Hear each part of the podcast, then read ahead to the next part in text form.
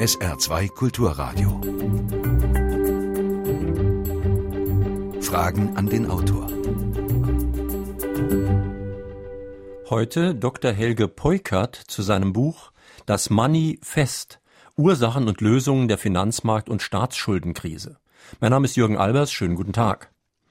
Wir hören zurzeit wenig zum Thema Geld und Finanzen, was nicht heißt, dass die Probleme gemeistert würden. Wie kommen wir zum Beispiel aus der Schuldenfalle heraus? Wie können demokratische Institutionen sich wieder gegen die Finanzindustrie behaupten? Wenn wir gewaltige staatliche Beihilfen für Banken erleben, Rettungsschirme, Minimalzinsen bei der Zentralbank, dann kann man schon fragen, wie sich eine Marktwirtschaft mit solchen Manipulationen aufrechterhalten lässt. Wo bleiben Rettungsschirme für kleine Sparer oder für Kultur und Bildung? Herr Dr. Polkert, Sie sind ja Wirtschafts- und Staatswissenschaftler und außerplanmäßiger Professor an der Universität in Erfurt. Was sind eigentlich Staatswissenschaften? Ja, das Wort äh, klingt natürlich zunächst mal ein bisschen altertümlich und antiquiert.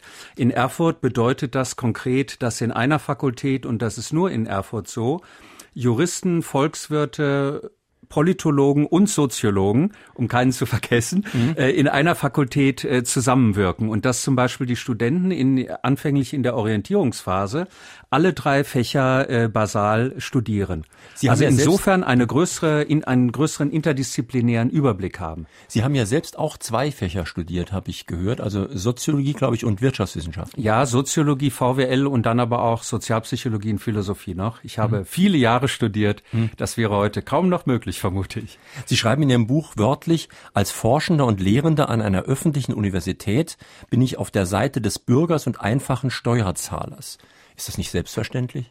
Ja, das sollte es eigentlich sein, zumal man sich an einer öffentlichen Universität befindet. Ich beobachte nur, dass angesichts äh, der Kürzungen, die zum Beispiel im Universitätswesen äh, vor sich gehen und äh, dem quasi Zwang, Drittmittel einzuwerben, um den Betrieb am Laufen zu halten, dass sich hier doch sehr viele genötigt sehen, sich in die Arme derer zu werfen, bei denen Geld vorhanden ist und die ihnen dann Forschungsaufträge geben.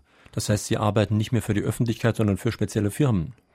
Äh, das würde ich so nicht sagen, aber mhm. es ist wohl selbstverständlich, dass diejenigen, die mir Geld geben, dass ich denen eine natürliche Sympathie äh, von vornherein entgegenbringe. Sie versprechen im Untertitel des Buches Lösungen. Sind die denn nicht längst gefunden und durchgesetzt? Ja, schön wäre es. Äh, meiner Meinung nach, wenn wir das mal auf einer Notenskala von eins bis sechs abbilden, ist es bestenfalls ausreichend. Äh, wir haben es hier mit einem Dreieck der Kollaboration zwischen Zentralbank, der Großfinanzwirtschaft und den oberen Ebenen der Politikdarsteller zu tun.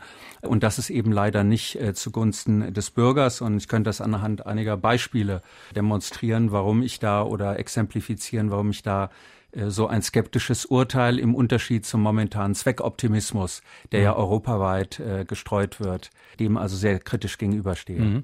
Was könnte man denn jetzt konstruktiv tun? Auf die Kritik werden wir mit Sicherheit noch zu sprechen kommen, aber Sie machen in dem Buch ja auch wirklich ganz klare Vorschläge, was alles zu tun wäre und ich kann mich an mindestens fünf Punkte erinnern, aber sagen Sie mal, was Ihnen besonders wichtig ist.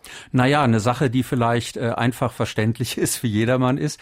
In einer Marktwirtschaft darf es keine Unternehmen geben, die durch ihre schiere Größe oder äh, Interconnectedness heißt es dann, Verwobenheit mit anderen Finanzunternehmen, äh, die also nicht scheitern kann.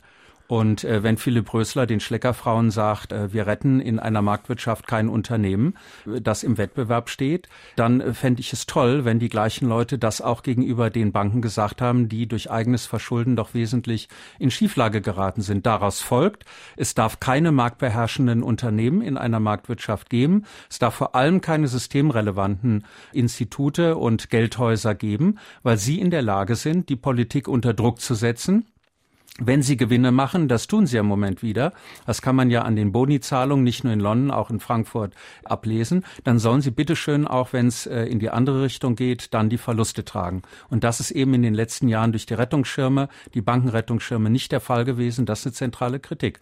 Ich Was folgt daraus? Mhm. Daraus folgt, wir müssen eine Zerschlagung der Großbanken haben. Nicht, Herr Das Brüderle? klingt jetzt so schrecklich schlimm, aber das ist in den USA vielfach gemacht worden, sowas. Das ist vielfach gemacht worden. Es sind in den USA allerdings nicht systemrelevante über 500 Institute geschlossen worden und man hätte das in Deutschland äh, durchaus auch machen können mit der IKB beispielsweise und man müsste halt systemrelevante Großbanken wie die Deutsche Bank zerlegen. Das ist keine linksradikale Vorstellung, sondern Herr Brüderle hat ja letzte Woche gesagt, zerschlagt Google. Und die FDP kann sich fragen, warum sie nicht mehr im Bundestag ist, äh, weil sie eben eine Politik macht, ähnlich wie die SPD mit Agenda 2010. Dafür wird sie abgestraft. Und es ist ja eine konservative Forderung. Unter Ronald Reagan zum Beispiel wurde ja Telekommunikationsgigant, damals AT&T, zerschlagen. Und das ist allen, inklusive dem Unternehmen, gut bekommen. Sie argumentieren jetzt auch eigentlich ja pro Marktwirtschaft und ich habe manchmal in letzter Zeit den Eindruck, dass eher kritische Stimmen die letzten sind, die überhaupt noch wirklich für Marktwirtschaft sind. Sie im Gegensatz zum öffentlichen Eindruck, wo man ja denkt, das seien so die liberalen oder konservativen Parteien, denn sowohl, was ich eben ja schon angedeutet habe, die Rettungsschirme, die sind nicht mit Marktwirtschaft vereinbar, die staatlichen Beihilfen für Banken oder auch wenn die Zentralbank die Zinsen künstlich drückt, dass das Geld praktisch geflutet wird, all das hat nichts mit Marktwirtschaft zu tun, aber es wird so getan. Nein, das ist natürlich eine Form des Sozialismus, ja.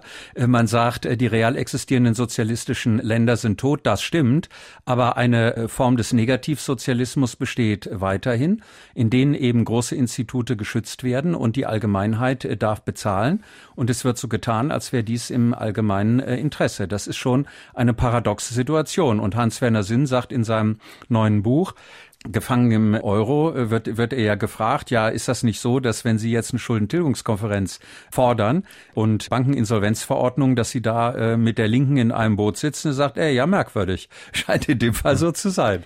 Wenn es so ist, dann ist es eben so. Ein ganz wichtiges Schlagwort in der Diskussion ist ja auch immer der Markt. Nun sind Märkte manchmal was ganz Wunderbares. Es gibt Wochenmärkte, es gibt Märkte, wo frisches Gemüse verkauft wird und so weiter. Was unterscheidet denn diese positiven und guten Märkte von einem Finanzmarkt? Ja, ein Finanzmarkt weist ganz bestimmte Eigenheiten auf, die es erfordern, dass er besonders stark reguliert wird. Mal ein Beispiel. Wenn ich zum Beispiel Äpfel äh, verkaufe, dann ist es, kann es mir egal sein, was der, der die Äpfel kauft, damit anstellt. Der kann sie in die Ecke stellen äh, und kann sie verfaulen lassen oder wie der Friedrich Schiller äh, sich in die äh, Schublade legen, äh, weil dann besonders gute äh, gedankliche Einfälle vermeintlich daraus folgen. So, das heißt also, was mit dem, was ich verkauft habe, passiert, kann mir egal sein. Ja, wenn ich aber einen Kredit vergebe und der wird faul und kann nicht zurückgezahlt werden, dann bin ich selber in der Bredouille. Das heißt also, die Verbundenheit zwischen Käufer und Verkäufer ist hier viel höher. Außerdem ist es so, wenn der Apfelpreis zum Beispiel steigt, dann nimmt die Nachfrage in der Regel ab und es werden mehr Äpfel produziert. Auf den Finanzmärkten ist das aber anders. Wenn sich hier eine, äh, eine Rallye anbahnt, nehmen wir mal an äh, in Bezug auf Aktien, dann werden nicht mehr Aktien angeboten, und die höheren Preise führen dazu, dass noch mehr dieses, äh, dieser Aktie nachgefragt wird, weil man ja glaubt, man könnte sich hier einem Trend anschließen. Das heißt also, wir haben hier positive äh, prozyklische Effekte, die dafür sorgen, dass man sich hier in so manisch-depressive äh, Phasen jeweils verläuft, die dann immer zwangsläufig zu einem Anpassungsprozess führen, für den dann immer die falschen Zahlen und der auch sehr kostspielig ist, wie wir in der Finanzkrise sehen können. Wir sprechen den fragenden Autor auf SR2 Kulturradio mit Dr. Helge Peuker zu seinem Buch Das Money, wohlbemerkt wie das englische Geld geschrieben, das Money fest. Und Sie können sich wie immer mit fragenden Autor an der Sendung beteiligen, indem Sie hier anrufen. Sie wählen bitte die Vorwahl von Saarbrücken, also 0681, dann 65 100. Saarbrücken 65 100. Sollten Sie nicht durchkommen, können Sie eine Mail in die Sendung schicken, fragen den Autor mit Bindestrichen zwischen den Wörtern at sr-online.de. Hören wir mal den ersten Anruf. Damen und Herren Volksvertreter mehr den Interessen des Volkes und weniger den der Großbanken verpflichtet, würden sie für wirksame Gesetze zur Eindämmung der unsere Zukunft gefährdenden, wild gewordenen Finanzmärkte sorgen. Und einer der wichtigsten Punkte dabei wäre, die Aktivitäten der Banken auf ihre eigentlichen, ursprünglichen Aufgaben zu begrenzen. Das heißt, Spekulationsgeschäfte durch Banken zu verbieten, zumindest aber drastisch zu erschweren. Wie sehen Sie das? Ja, da haben Sie mir natürlich äh, aus tiefstem Herzen gesprochen. Schön wäre es, wenn die Volksvertreter es täten und schön wäre es, wenn das Volk diejenigen, die es nicht tun, dann eben abstrafen würden. Und da muss ich auch uns selber als Volk äh, mal kritisch an die Kandare nehmen. Wir sind ja selber schuld, äh, wenn wir mit 80 Prozent die äh, Regierungschefin hier, äh, die das ja schon längere Zeit betreibt, seit der Finanzkrise, eben mit solchem Lob bedenken. Es scheint so zu sein, dass der Bürger Wert darauf legt, dass Ruhe im Karton ist und er gemütlich Ostern Feiern kann und jetzt den Grill anwirft. Mhm. Aber das war ja nicht Ihre Hauptfrage. Natürlich, Sie haben vollkommen recht. Wir bräuchten zum Beispiel viel höheres Eigenkapital für die Banken. 30 Prozent schlage ich ja vor, unter anderem ja auch äh, der Martin Hellwig und Admati in ihrem, äh, in ihrem Buch. Im Moment ist es so, dass wir hier eine Geschenkpackung namens Basel III haben, die ein paar hundert Seiten hat, äh, die man äh, selbst äh, in wochenlangen Seminaren nicht ganz erklären könnte, die aber darauf hinauslaufen, dass wenn ich die gesamte Bankbilanz nehme, eine Bank nicht mal drei Prozent Eigenkapital haben muss. Das heißt also 97 Prozent fremdfinanziert sein kann. Mit anderen Worten, wenn die Vermögenswerte um drei Prozent sinken, dann ist sie praktisch pleite. Und sowas kann natürlich sehr schnell passieren. Also Forderung, Eigenkapital rauf. Zweite Forderung, das hatten Sie erwähnt, vollkommen richtig, ein sogenanntes Trennbankensystem. Das heißt also die üblichen Aktivitäten von Geschäftsbanken, das heißt also Girokontenverwaltung, äh, Zahlungsverkehr, äh, sicherstellen, Kredite an der Realwirtschaft, das sollte von ihnen betrieben werden und davon abgesondert äh, werden sollten äh, Investmentbankentätigkeit Tätigkeiten, die kann man für sinnvoll halten oder nicht. Sie sollten zumindest keine Einlagensicherung haben. Und die Leute, die da ihr Geld hingeben, die sollten wissen, wenn diese Bank sich verspekuliert hat, dann geht mein Geld dem Bach runter. Und mhm. das ist heute nicht so, weil wir eben eine Verbindung von Geschäfts- und Investmentbankentätigkeiten nicht nur bei der Deutschen Bank haben, auch zum Beispiel bei den Spitzeninstituten der, äh, der Volksbanken und der äh, Sparkassen beispielsweise.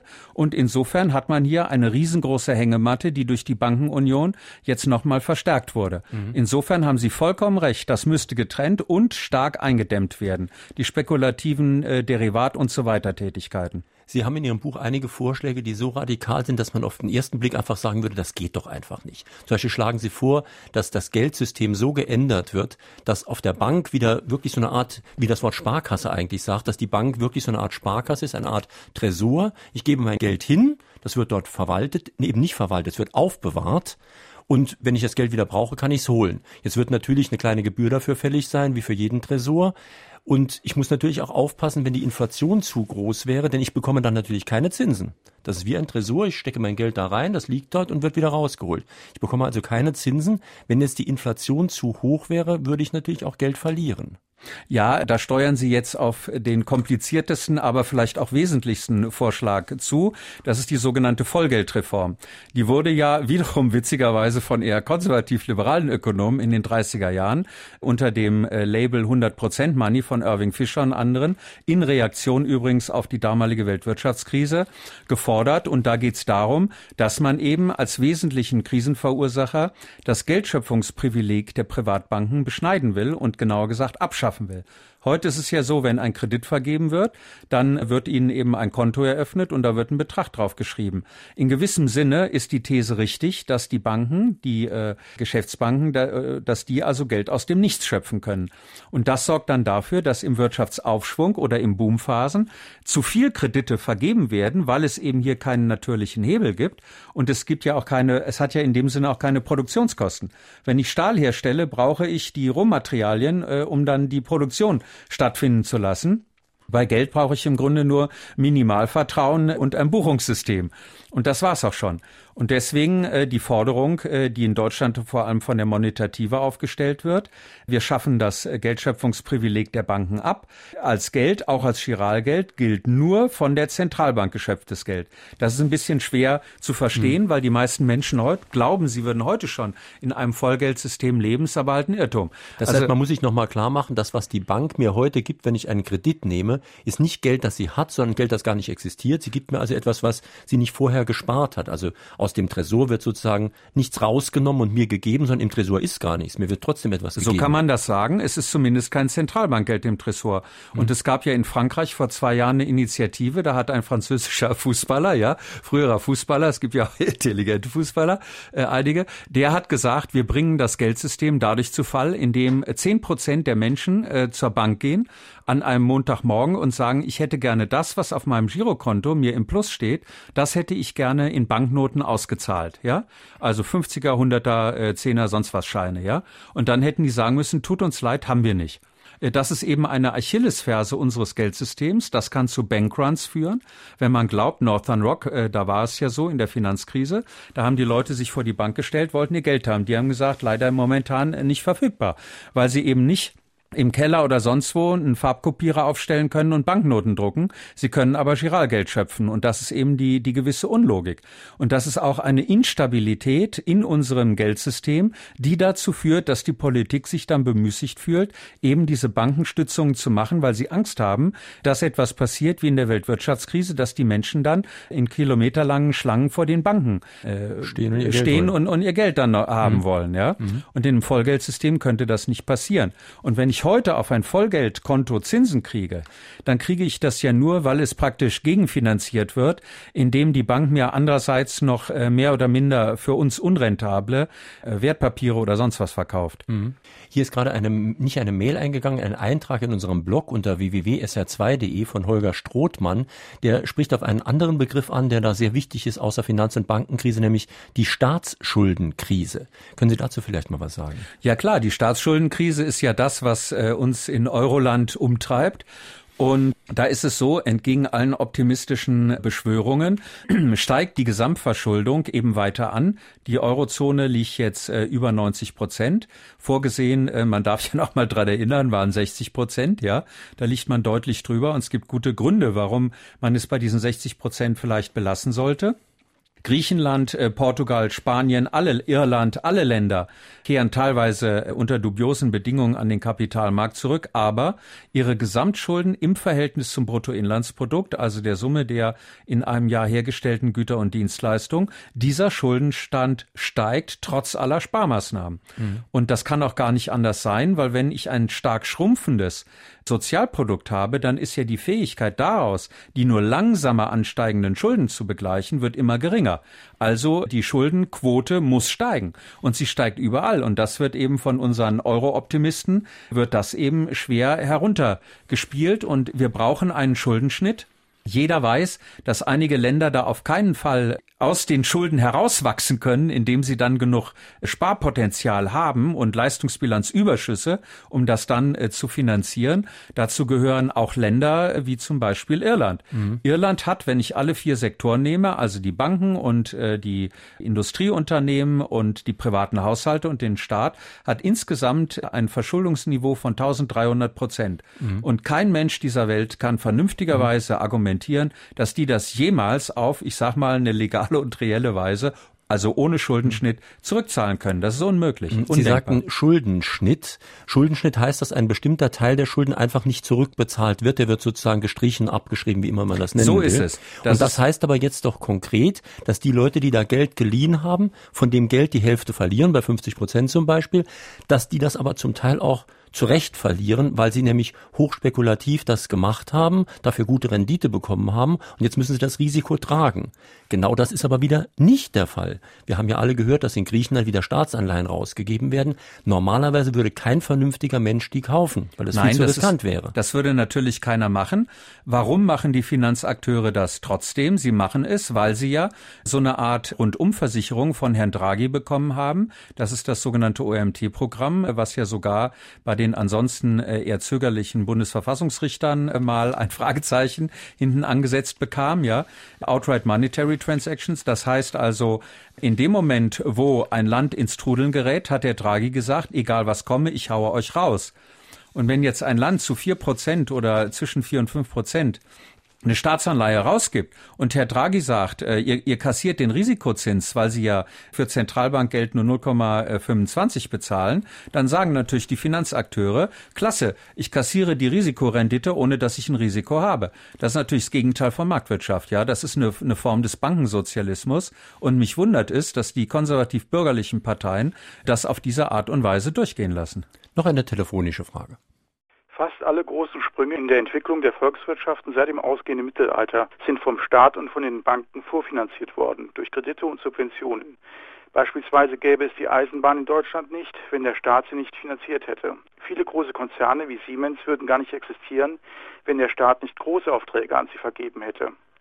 Hat die Finanzkrise den Volkswirtschaften den Entwicklungsspielraum genommen und den Staaten, die nun für die Banken einspringen mussten, den politischen Handlungsspielraum? Wird unsere Zukunft quasi eingefroren und den Völkern ein Rückwärtsgang verordnet. Versuchen sich die herrschenden Eliten in ihrem Status durch die Finanzkrisen für die nächsten Generationen zu verewigen, indem sie den finanziellen Entwicklungsraum für neue, vielleicht demokratische Eliten zerstören. Ja, na klar, das kann man so sehen. Wenn wir uns anschauen, welches Programm zum Beispiel von der Troika vorgeschlagen wird, nehmen wir Griechenland, nehmen wir Portugal, dann ist es so, dass ja praktisch Privatisierungsprogramme ja ganz im Vordergrund äh, stehen, neben Liberalisierung, Flexibilisierung des Arbeitsmarktes, was ja nicht immer ganz falsch ist, aber in der Form vielleicht dann auch nicht richtig. Und ähm, dadurch wird natürlich die Handlungspotenz des Staates eingeschränkt. Es ist nicht einzusehen, meiner Meinung nach, warum die Wasserversorgung, es gibt ja genug Beispiele von Kommunen, aber sogar ganzer Länder, zum Beispiel in Südamerika, die zeigen, äh, dass es für die Menschen, die dann eben das Wasser trinken, nicht zum Besten gereicht, wenn das dann privatisiert ist. Mhm. Das ist aber auf der quasi neoliberalen äh, Austeritätsagenda, die einigen Ländern vorgeschrieben wird. Sie sollen sparen, sie müssen sparen in bestimmten Bereichen, aber teilweise mit falschen Strukturreformvorschlägen und teilweise trifft es äh, die falschen und teilweise geht es natürlich über das soziale Minimum oder unterschreitet das soziale Minimum, wenn Leute sich äh, bestimmte Medikamente nicht mehr leisten können, 40 Prozent in Griechenland aus der Sozialversicherung und aus der Krankenversicherung rausgeflogen sind und so weiter. Der Staat äh, könnte eine neue Handlungsmacht gewinnen, wobei ich da nicht Fehlverhalten ausschließen will. Das müsste halt die Zivilgesellschaft angemessen kontrollieren, indem zum Beispiel wir endlich mal die Steuerfrage aufs Tapet bringen im Euroraum. Es ist ja so, dass die Körperschaftssteuer in fast allen Ländern drastisch gesenkt wurde. Wir haben Steueroasen, wo Unternehmen teilweise direkt vor unserer Nase, auch deutsche Unternehmen äh, hinflüchten, nicht nur Banken, auch solche der Realwirtschaft. Wir haben keine Mindestbesteuerung auf europäischer Ebene, weil hier Einstimmigkeit erfordert wird. Und wir haben Steueroasen direkt vor unserer Nase, zum Beispiel Luxemburg. Und statt dass jetzt diese Steueroasen relevant geschlossen werden, wenn dann ja sowieso nur auf amerikanischen äh, Druck hin letztlich. Aber was macht man? Man schließt nicht Luxemburg als Steueroase, sondern derjenige, der seit Jahrzehnten dafür sorgt, dass sie weiter existiert, nämlich Jean-Claude Juncker, den macht man zum Spitzenkandidaten äh, und schlägt ihn vor, EU-Kommissionspräsident zu werden. Sie da zeigt sich ja, wo wir stehen. Sie haben irgendwo in Ihrem Buch die Frage, ob die Böcke weiter Gärtner bleiben dürfen. Denn es ist ja wohl so, dass das Führungspersonal, das jetzt die Rettung herbeiführen soll, genau dasselbe Führungspersonal ist, das vorher die Krise bewirkt hat. Das ist so. Das ist eine historische Besonderheit, äh, die einen schon verwundern kann. Wenn man sich anschaut, wie zum Beispiel in den USA und anderswo reagiert wurde zu Zeiten der Weltwirtschaftskrise, da wurden alle aus den Banken alle Führungsleute rausgeschmissen. Da gab es einen politischen Umschwung. Da gab es den Glass-Steagall-Act, der ein Trennbankensystem durchgeführt hat und, und, und, ja. Bei uns ist es so, dass die führenden Politiker, und es ist völlig egal, ob ich jetzt CDU, SPD oder FDP nehme, inklusive dem sogenannten europäischen Spitzenpersonal, an erster Stelle Herr Barroso, der ja auch eine unrühmliche Rolle in seinem Land gespielt hat und es mit in die Krise geführt hat damals. Aber ich könnte auch Herrn Draghi nehmen oder wir könnten die Staatssicherheit Staatssekretäre durchgehen. Das könnte man jetzt ein, zwei Stündchen äh, durchexerzieren. Auf jeden Fall diejenigen, die das mit verbockt haben, sind jetzt diejenigen, die uns einreden wollen, dass sie jetzt den Karren rumreißen. Und ich glaube es ihnen nicht. Wir wissen doch, dass nicht nur Mercedes, VW, BMW etc. etc., sondern auch die großen Banken ihre Geschäftskonten in den Steueroasen führen. Wäre nicht längst fällig, als erster Schritt sozusagen diese Oasen auszutrocknen? Oder wer verhindert, dass diese Milliarden hierher in den Staatshaushalt zurückfließen? Ich frage mal konkreter noch nach, was könnte man denn überhaupt machen, um eine solche Oase auszutrocknen? Geht das überhaupt? Ja, sicher. Es, ist, es gibt einen einfachen Satz, wo ein Wille ist, ist irgendwie auch ein Weg für halbwegs realistische Forderungen. Und äh, es mangelte bisher am Willen und ich kann ehrlich gesagt nicht so richtig verstehen, warum diejenigen, die hier die Staatsschiffe lenken, warum sie äh, sich hier selber so depotenzieren. Das ist nicht ganz leicht zu verstehen. Ja, es wäre relativ einfach. Äh, man könnte ja Gelder, die aus diesen Steueroasen hier zurückkommen, irgendwann kommen die Gelder ja zurück. Das lässt sich ja zurückverfolgen. Das, das passiert ja über EZB-Konten und insofern wäre es ein einfaches hier praktisch zum Beispiel, äh, sagen wir mal, Importzölle sozusagen auf den Geldfluss zu erheben, ja. Eine andere Möglichkeit wäre, dass man Unternehmen, die in Deutschland tätig sind äh, oder auch international tätig sind, dass man da das, was äh, ja im Moment auf der Politagenda auch stand, Country-to-Country Reporting, das heißt, dass sie nicht nur konsolidierte Bilanzen, aus denen herzlich wenig hervorgeht, wo sie ihre Geschäfte und wie sie sie abschließen welche Materialflüsse, welche Geldflüsse dahinter stehen, dass das eben so gemacht wird, dass das nach Ländern Ländern spezifisch aufgeschlüsselt wird. Das mhm. haben wir jetzt nur für den Rohstoffbereich. Mhm. Schade, schade, haben einige im Europaparlament verhindert. Ich sage hier noch einige Sachen, die ich in Ihrem Buch gefunden habe. Man könnte eine Art Quellensteuer erheben auf alle Überweisungen in solche Oasen. Man könnte den Entzug der Banklizenz für Banken nehmen, die Niederlassungen dort haben. Mit genau so etwas haben die USA ja übrigens gedroht und mit Erfolg. Ja, sicher. Die USA haben gesagt, passt auf, Freunde, also da ging es ja um die Schweizer Banken. Wenn ihr uns nicht die Namen und die Summen nennt von amerikanischen Staatsbürgern, die bei euch Geld gebunkert haben, dann dürft ihr in äh, Nordamerika praktisch keine Bankgeschäfte mehr tätigen. Und dann sind äh, diese Banken zu Kreuze gekrochen und die EU hat sich mal wieder kleinlaut hinten angestellt und hat gesagt, na so schlecht ist die Idee ja auch nicht. Frage an den Autor Dr. Helge Peukert. Wenn eine Bank in eine sogenannte Schieflage kommt, warum kann diese dann nicht auch wie andere Unternehmen in Konkurs gehen, sondern wird oder muss gerettet werden? Ja, das ist eine sehr berechtigte Frage. Die einfache Antwort lautet, weil sie zu groß ist und weil sie sozusagen in das Spinnennetz der Finanzverflechtungen in diese Netzwerke ein so großes Loch reißen würde, dass dann der gesamte Zahlungsverkehr und so weiter zusammenbricht. Deswegen mein Vorschlag, wir müssen die Banken so verkleinern, dass es kein Problem ist, wenn sie in Insolvenz gehen. Die Bankenunion und auch Basel III macht aber genau das Gegenteil. Sie sagen nämlich, wir akzeptieren, dass es diese Großbanken gibt, wir fordern minimal mehr Eigenkapital von ihnen, ja, bei Basel III, und gleichzeitig wissen wir natürlich, dass eine Kernschmelze passieren kann, wenn so ein großes Institut äh, den Bach runtergeht und damit der Bürger nicht endgültig auf die Barrikaden geht, das ist das sogenannte Bail-in werden dann auch die Aktienbesitzer, also die äh, Aktionäre und die Gläubiger, die also Fremdkapital dazugeben, werden die auch ein klein bisschen bis acht Prozent zunächst einmal in die Pflicht genommen, also acht Prozent der Bilanzsumme. Mhm. Und ich würde sagen, ja, warum denn nicht 100 Prozent, ja? Das würde ich auch sagen. Und dann sagen uns aber diejenigen, die die Bankenunion ausgedacht haben, ja, dann bricht ja das System zusammen. Dann würde ich sagen, in dem Moment, wo das so ist, müssen diese Banken eben verkleinert werden.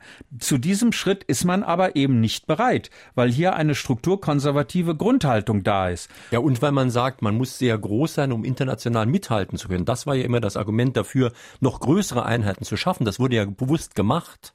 Das ist die Frage, ob um international mithalten zu können, man wirklich eine höhere Bilanzsumme als 100 Milliarden haben muss. Was man tatsächlich hat, ist eine gewisse Marktmacht, die dann ja auch äh, drastisch ausgenutzt wird mhm. und wir ja nur die Spitze des Eisberges mitkriegen über Libor-Manipulationen, mhm. dass die Devisenkurse manipuliert werden, der Euribor und man könnte noch zehn weitere Beispiele nehmen, die dann sogar mal zu schicken Razzien vor dem Hauptgebäude in Frankfurt, mhm. der Deutschen Bank äh, und anderen führen. Aber darunter spielen sich ja noch ganz andere Sachen ab. Aber wir müssten ja eigentlich sogar noch einen Schritt weitergehen außer dass natürlich bei jedem Unternehmen eine Insolvenz möglich sein muss. Wie ist das denn eigentlich mit Staaten? Staaten müssten ja auch so eine Art Insolvenzordnung haben. Ja, da bin ich auch dafür und mache mich bei politischen Gesinnungsfreunden damit regelmäßig unbeliebt. Äh, Staaten müssen auch pleite gehen können. Das ist so. Griechenland hätte 2010 einen Insolvenzantrag praktisch stellen müssen. Die EU hat es versäumt. In Ergänzung zu dem einheitlichen Kapitalmarkt, der ja dazu führte, dass viele Spargelder aus Deutschland runtergeflossen sind, zum Beispiel, äh, hat man es versäumt zu sagen, ja, okay, äh, wenn, wenn wenn das in einem zu starken Ausmaß passiert, und dann hätte man höchstwahrscheinlich besser aufgepasst, dann muss eine Staatsinsolvenz möglich sein. Und man hat es eben versäumt, hier ein, eine klar definierte Regel im, in, in der EU oder im Euroraum zu formulieren. Die könnte ja so aussehen, wenn ein Land über 60 Prozent Staatsverschuldung hat und zwei Jahre lang durch Stützungsmaßnahmen in einem gewissen Rahmen nicht wieder auf die Beine kommt, dann gibt's nur Umschuldung. Und zwar mhm. in dem Maße, dass sie auf die 60 Prozent kommen. Also wenn ein Land 120 Prozent Verschuldung hat, das eigentlich nicht ohne Rettungsschirm bezahlen kann, dann wird um 50 Prozent werden die Staatsanleihen abgeschrieben.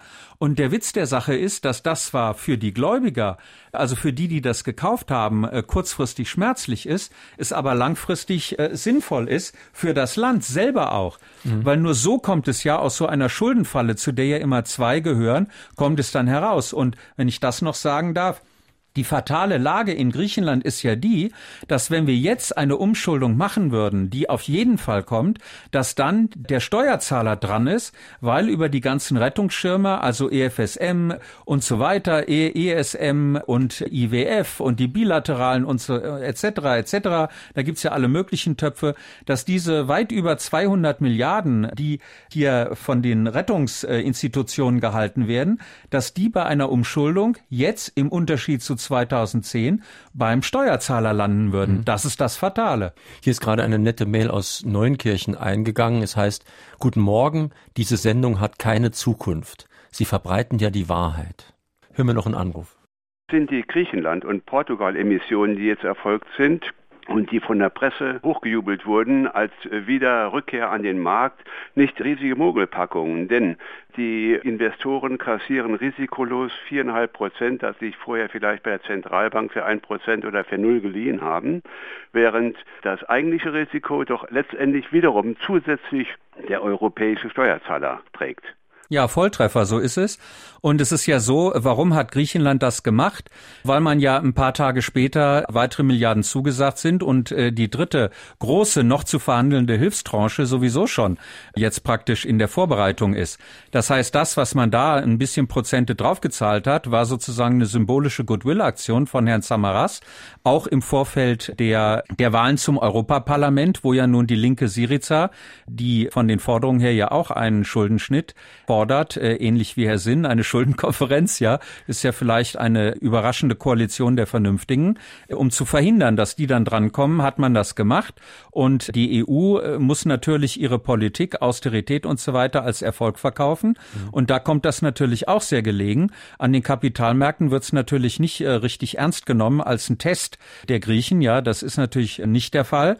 Und die Griechen haben ja im Grunde schon Umschuldung. Sie müssen teilweise diese, diese Hilfsgelder erst in 20 Jahren zurückzahlen und dann auf 30 Jahre.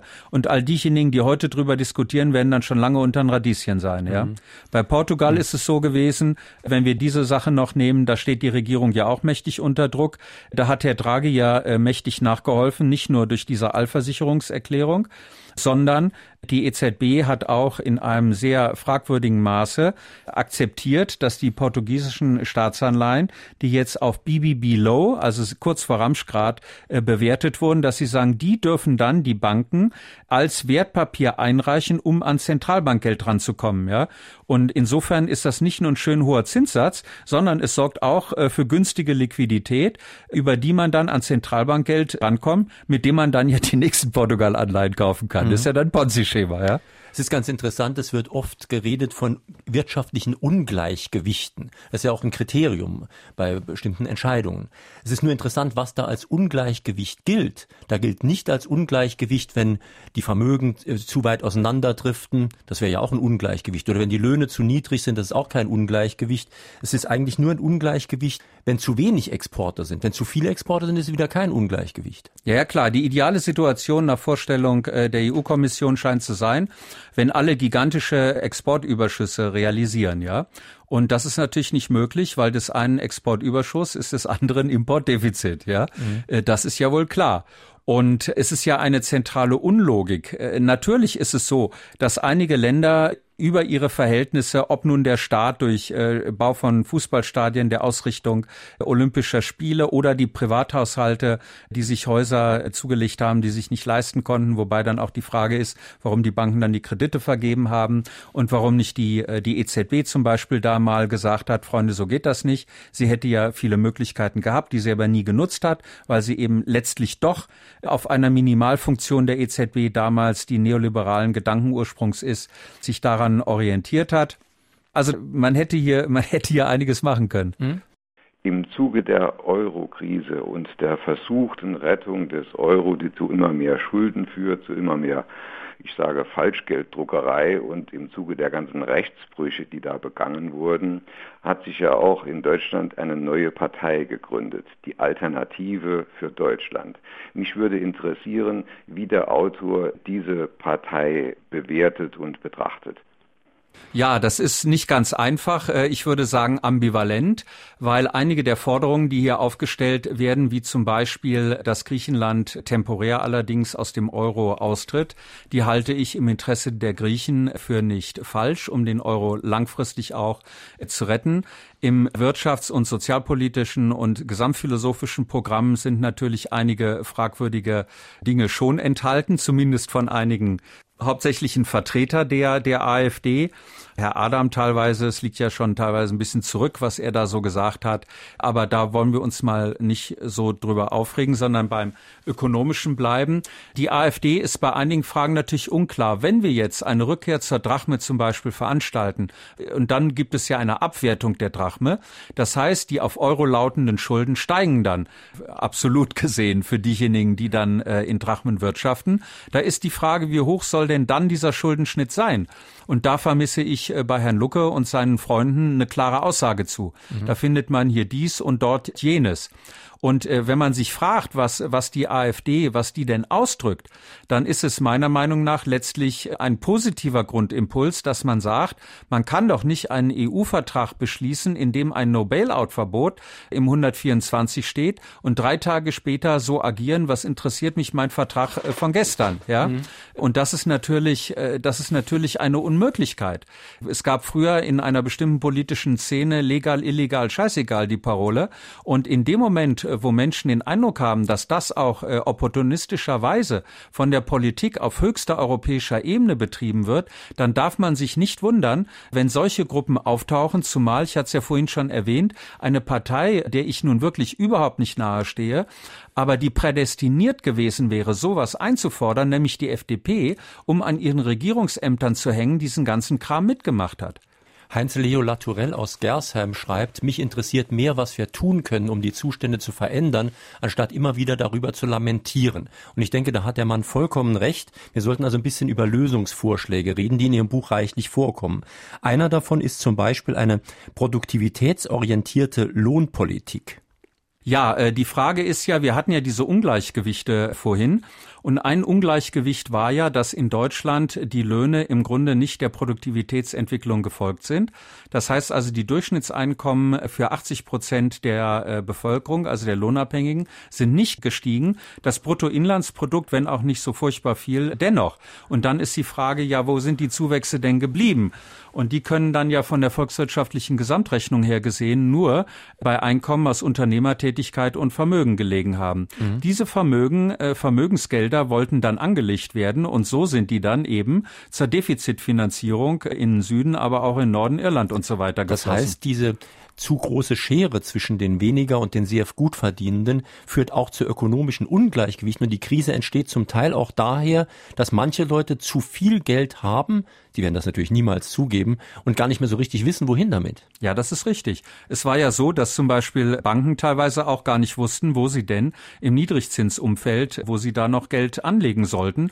Und für einige ist es ja eine Existenzfrage, einen gewissen Zinssatz zu erwirtschaften. Das sind gar nicht die bösen Spekulanten, ja, mhm. bei denen sowieso sondern zum Beispiel Pensionsfonds oder Lebensversicherer. Mhm. Wenn die einen Garantiezins vergeben, ja, wie sollen sie denn drauf kommen? Mhm. Wir hatten ja schon auf die Niedrigzinsmanipulation der EZB jetzt hingewiesen. Mhm. Wir haben einen negativen Realzins für Geschäftsbanken, die sich da bei der EZB Geld holen.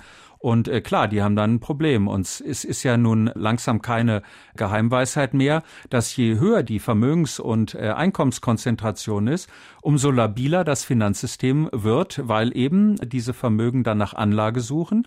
Diese Anlage erfolgt dann nicht in Realinvestitionen, weil ja die gesamtkaufkräftige Nachfrage dafür nicht da ist. Mhm. Und dann geht die woanders hin. Und dann kauft man eben zum Beispiel Lehmann-Zertifikate in seiner Not, ja.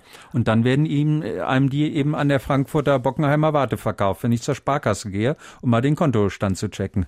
Jetzt noch ein anderer konkreter Vorschlag, den Sie machen, dass die EU, wenn es sie denn schon gibt, auch Mindeststeuersätze festlegt, damit nicht der eine Staat auf Kosten des anderen Steuerdumping zum Beispiel betreibt. Ja, das ist so. Wir haben ja eine wunderschöne Wirtschaftsgemeinschaft, die aber zum Beispiel den Schönheitsfehler hat, dass Steuerfragen einheitlich beschlossen, also ein einheitliches Votum da sein muss. Und die kleinen Länder betreiben ja hier eine Schädigungspolitik der großen Länder, Beggar My Neighbor Policy, ja.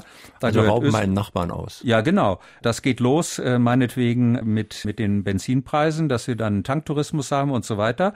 Und dann lieber die Strafe zahlt im Rahmen des Kyoto-Protokolls, weil das weniger ist. Und das müsste eben beendet werden. Wir bräuchten Mindestbesteuerungssätze für die Körperschaftssteuer und wir bräuchten so etwas wie die gemeinsame konsolidierte Körperschaftssteuerbemessungsgrundlage. Ein Unwort, aber ein sinnvoller Gedanke. Der beruht darauf, äh, dass eben nicht wie zum Beispiel schöne Elchunternehmen wie IKEA dass die Lizenzzahlung an äh, ihre äh, Muttergesellschaft, in dem Fall in den Niederlanden, macht. Drei Prozent des Umsatzes. Das sorgt dafür, also für die, für die Benutzung des Namens äh, IKEA. Das sorgt dann dazu, dass kaum Gewinne äh, in Deutschland anfallen und dementsprechend kaum Steuern gezahlt werden. Aber der deutsche Staat die Zufahrtsstraßen erweitern darf, damit die IKEA-Kunden möglichst schnell praktisch ins gelobte Möbelhaus äh, fahren mhm. Und sowas müsste beendet werden über diese sogenannte GKKB. Die gibt es sogar schon. Das Dumme an der Geschichte ist nur, die Unternehmen können wählen, ob sie das neue oder das alte System wählen. Und die sieht so aus, wenn ich es vielleicht kurz beschreiben darf alle, alle Zahlungen innerhalb des Gesamtkonzerns werden miteinander verrechnet. Das heißt also, wenn IKEA Deutschland drei Prozent des Umsatzes in die Niederlande überweist, dann ist das völlig irrelevant, weil am Schluss der Gesamtkonzern Umsatz und Gewinn berechnet wird. Mhm. Und die Besteuerung erfolgt dann anhand objektiver Kriterien, zum Beispiel, wo die meisten Produkte verkauft wurden oder wie viele Beschäftigte da sind und so weiter. Mhm. Und das ist vereinbar mit national unterschiedlichen Steuersätzen, wäre es dann. Mhm. Es würde halt halt nur diesen Verschiebebahnhof von Geld, mit dem man sich ja wirklich lächerlich macht, dem würde es ein Ende bereiten. Hören wir noch eine telefonische Frage an den Autor. Haben Bundes- und Landesrechnungshöfe und der Bund der Steuerzahler zu wenig Einfluss, um die ständige Staatsverschuldung zu verhindern? Ja, das ist so. Man kann äh, sich fragen, wer bei den Rechnungshöfen darüber entscheidet, wer dort der Vorsitzende ist. Damit äh, fängt es ja mal an. Das sind ja meistens Politiker, die, weiß ich nicht, wie ich das sagen soll, äh, die man dafür genau geeignet hält. Dann ist es so, dass natürlich die Berichte der Bundes- und Landesrechnungshöfe, dass die teilweise herzlich wenige sichtbare Konsequenzen zeitigen. Es gibt immer einen Aufschrei, eine Meldung in, in der Tagesschau. Intern tut sich auch ein bisschen was. Aber letztendliche Verantwortungsbezüge gibt es dann doch häufig nicht. Mhm. Das ist ja auch ein objektives Problem. Wenn ein Politiker Milliarden in den Sand setzt, wie will ich ihn nachträglich dafür in, in Haftung nehmen? Das ist ja ein mhm. Problem auch.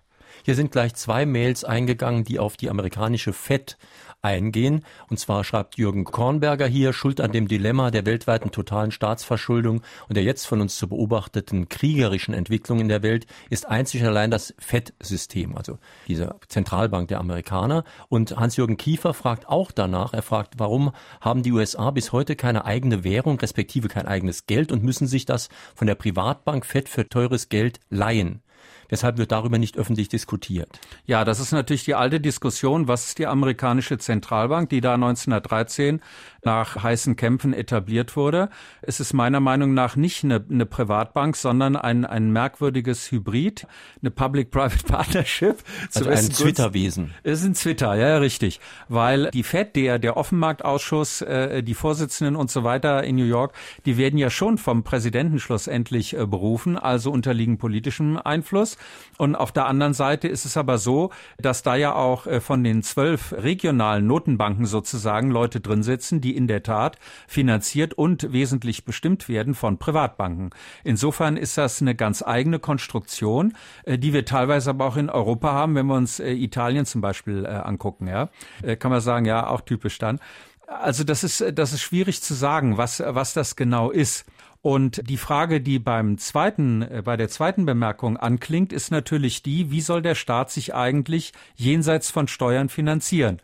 Und heute läuft es so, in der Tat, dass er Staatsanleihen ausgibt, die dann auf den sogenannten Märkten nachgefragt werden und für die er Zinsen zahlen muss.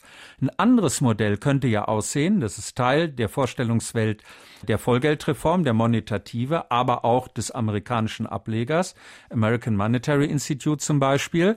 Die Frage nämlich, wenn der Staat in produktive Bereiche investieren will, also Schulen, äh, Straßen, Infrastruktur und so weiter, was ja zu einer Erweiterung des Sozialprodukts führt und dann auch nicht inflationär wirken muss, wenn wir nicht schon eine totale Vollbeschäftigungswirtschaft, die wir nicht haben, wenn wir die hätten.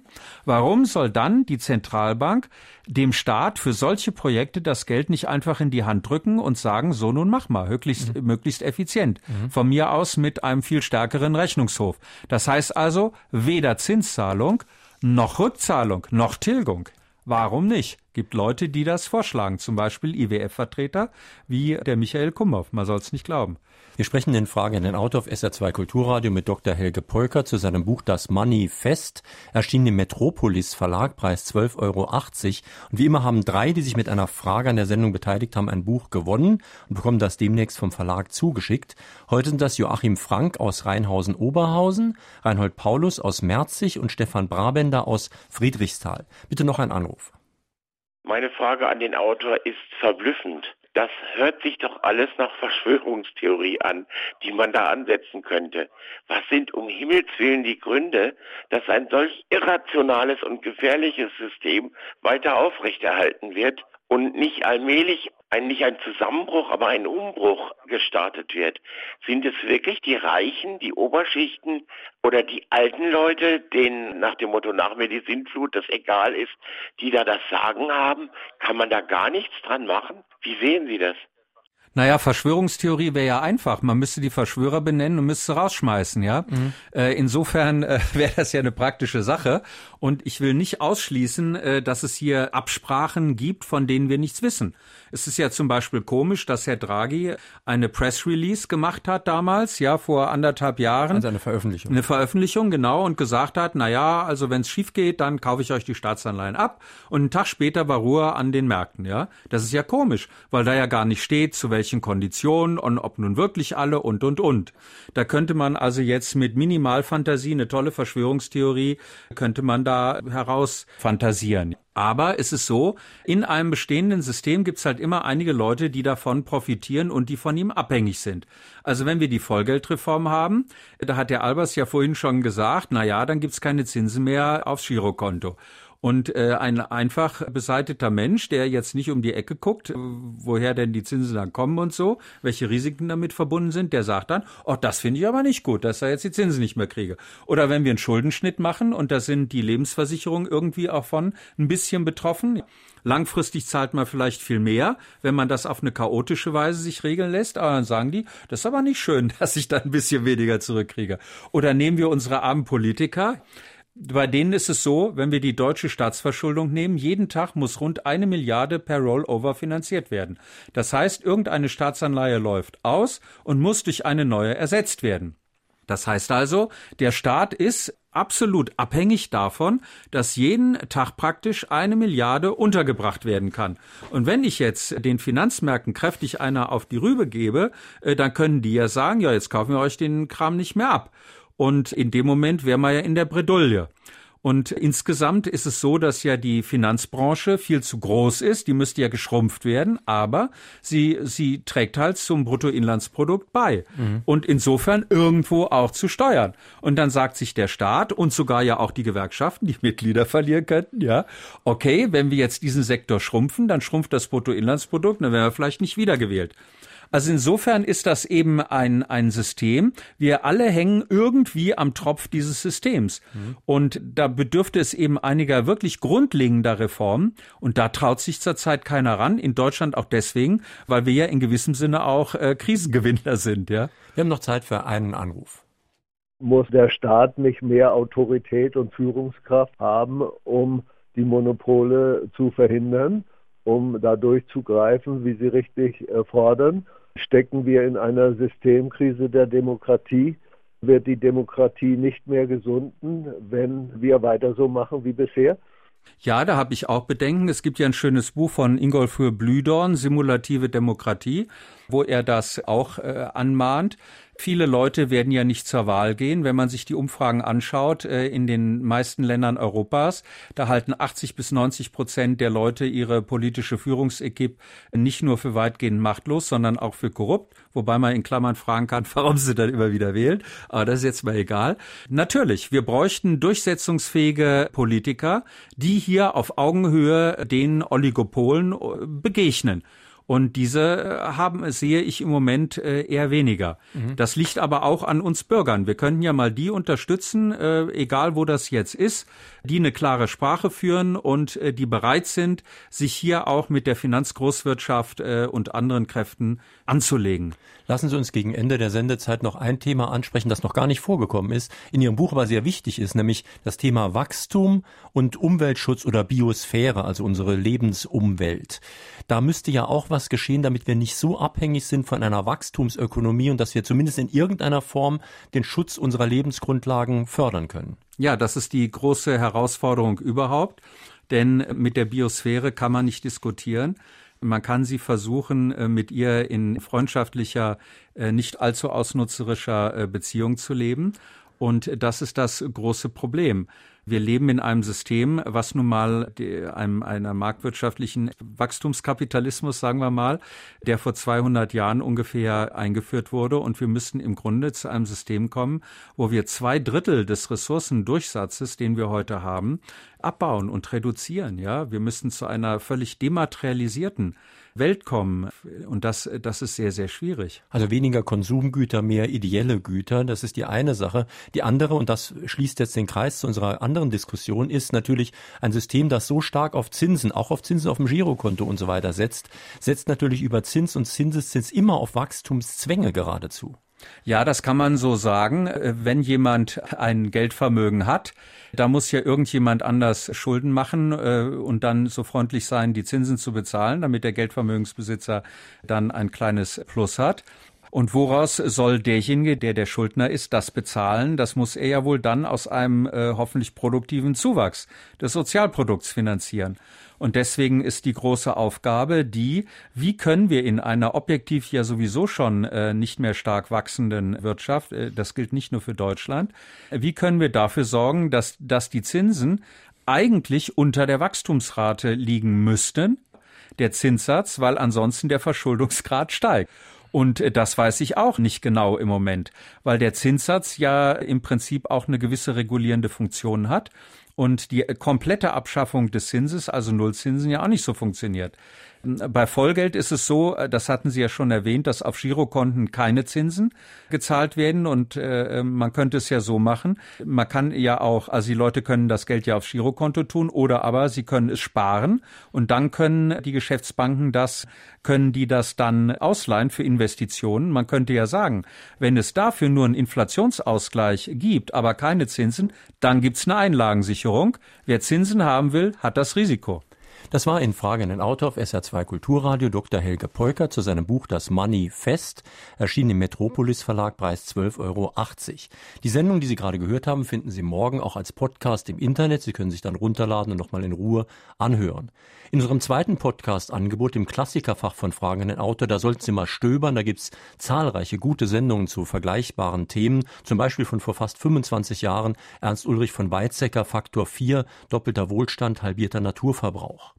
Die Diskussion hat schon begonnen und geht weiter im Internet-Diskussionsforum unter www.sr2.de. Am nächsten Sonntag haben wir ein Thema. Es kommen Hanno Charisius und Richard Friebe zu ihrem Buch Bund fürs Leben, warum Bakterien unsere Freunde sind. Denn die gelten ja oft nur als Krankheitserreger und trotzdem sind wir heute, wo wir sie besiegt haben, eigentlich nicht wesentlich gesunder als früher. Wie leben wir also mit den immerhin 100 Billionen Einzelwesen in jedem Mensch am besten friedlich und produktiv zusammen? Das am kommenden Sonntag. Schönen Tag, schönes Weiterhören wünscht Jürgen Albers.